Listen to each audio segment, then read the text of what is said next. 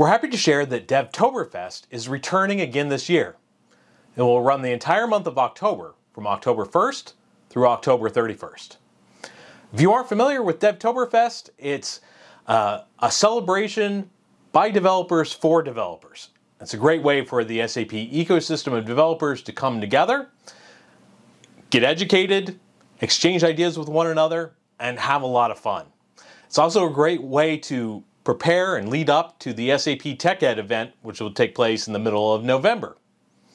Now, DevToberfest this year, largely the same structure as the previous years, if you're familiar with it. We're going to have a lot of great educational content.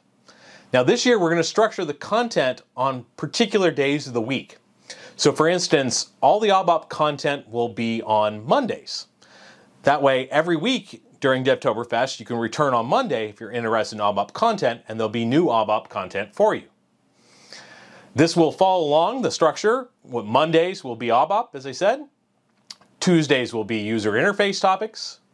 Wednesday will be data and analytics. Thursday will be low and no code tooling. And Friday will be cloud native topics. Also returning this year is the fun contest. Different this year, though, is we have some bigger prizes. We'll have beanie caps and stadium scarves, but probably most exciting is the grand prize this year.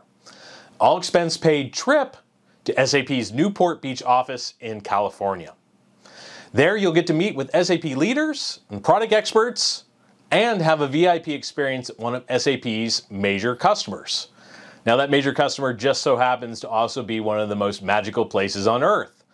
So as you can imagine, this would be a great career opportunity, an educational opportunity, as well as a lot of fun. So you can get started today by just going to the SAP Community DevToberfest group and click the Join Group button.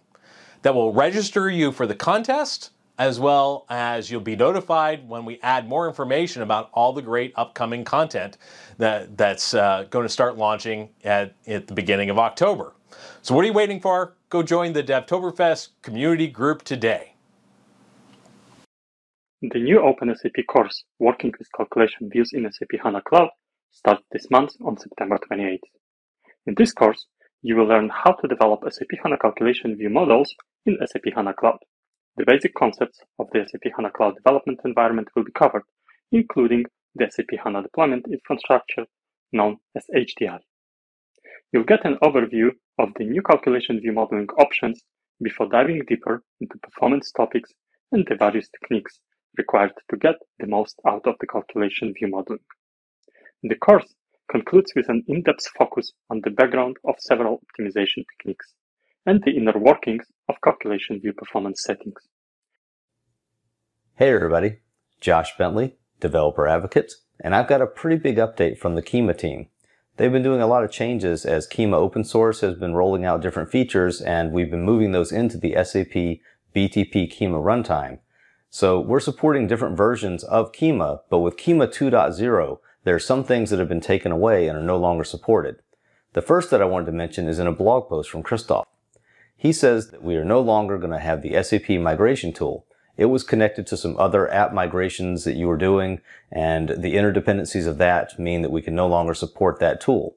But that's not all. There are other tools that are being affected.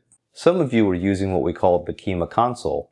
This has been changed, and we have a new version that has been rolled out for everybody called the Kyma hosted dashboard. And Krzysztof explains how this fits into everybody moving forward using the SAP BTP Kyma runtime. There's another feature that Krzysztof points out that's pretty important. It has to do with identity services. SAP Cloud Identity Services for Authentication and native Kubernetes roles and role bindings for authorizations are being used instead of the older methods of authentication that we used to have in Kyma. We wanted you to know the impact of these changes SAP BTP Kyma Runtime is rolling out, especially since the old console will no longer be exposed to you. Hola, SAP developers. Today, I want to bring your attention to a blog post that was recently published related to multi-tenancy in SAP BTP. In his blog post, Raja explains multi-tenancy and how it differs from single tenancy. He describes the roles of an application provider and an application consumer. Then, he covers the different BTP components and services required to run a multi-tenant application and their role. For example, the SAP SaaS provisioning service, and its role when enabling multi-tenancy. Also, how consumer onboarding and offboarding works, and what you need to consider for it. Check it out if you are unfamiliar with the concept and want to learn what's required to deploy a multi-tenant application in SAP BTP. Hi everyone. We would like to draw your attention to an upcoming webinar that will happen on September 15th and will be about the SAP Fiori user experience and its technologies.